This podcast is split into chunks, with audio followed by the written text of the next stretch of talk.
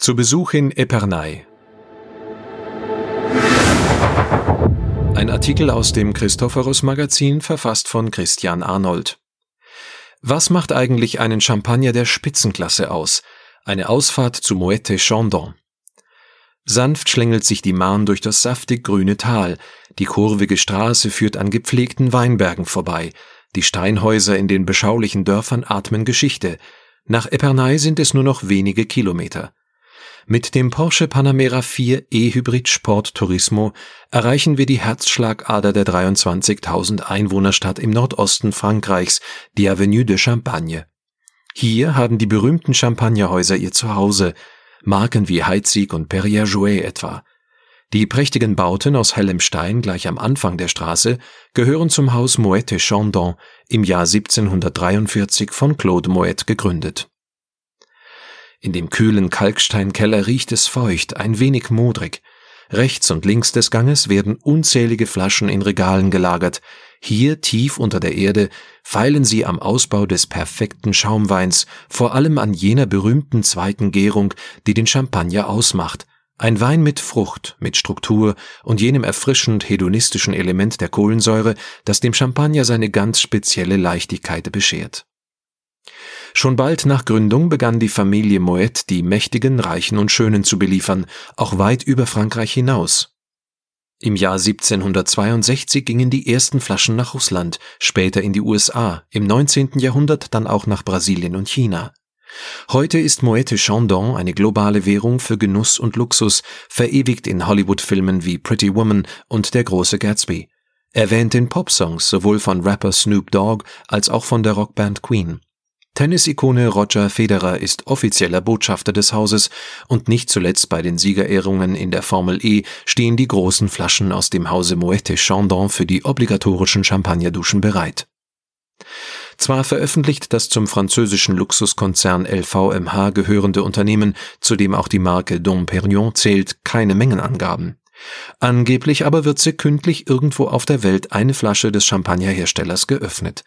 Das entspräche gut 31 Millionen Flaschen Jahresproduktion, für ein Viertel davon reichen die 1200 Hektar eigene Weinberge. Den Rest liefern auf Qualitätskriterien verpflichtete Winzer in Form der Grundprodukte Trauben, Most oder Wein zu, die man in Epernay weiterverarbeitet. Grundsätzlich können in der Champagne zwischen 8000 und 10.000 Flaschen pro Hektar erzeugt werden Benoit Guyet, seit 2005 Kellermeister und damit Herr über den Geschmack, ist auf die Minute pünktlich.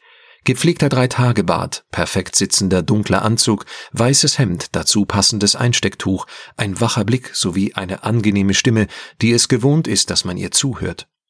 Unser Cuvée Imperial ist fruchtig, großzügig und elegant, sagt er. 60 Prozent der heutigen Produktpalette entfallen in der Kellerei auf diesen Champagner, der 1869 zu Ehren des 100. Geburtstags des einstigen Stammkunden Napoleon Bonaparte kreiert wurde.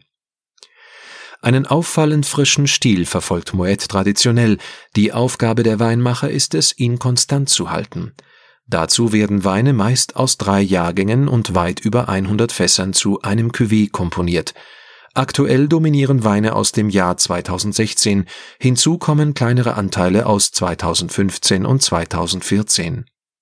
Der Imperial etwa bildet dabei ziemlich exakt den Rebsortenspiegel im Anbaugebiet Champagne ab. Ein gutes Drittel Pinot Noir, eine Spur weniger Pinot Meunier plus 25 bis 30 Prozent Chardonnay. Er duftet nach hellen Blüten, etwas Pfirsich, die Frucht ist klar, die feine Perlung und reife Säure machen Lust auf den nächsten Schluck. Er ist, sagt Benoit Guyet, ein Champagner für den Geschmack von vielen. Der Kellermeister hat aber über die Jahre nicht nur den Verkaufsschlager Imperial eindrucksvoll weiterentwickelt, sondern auch die exklusiven Jahrgangschampagner des Hauses. Unser Vintage etwa ist für mich viel persönlicher. Er ist ein Champagner für Leute, die sich auskennen, gleichwohl Neues entdecken möchten und die die Besonderheit eines Jahrgangs schätzen.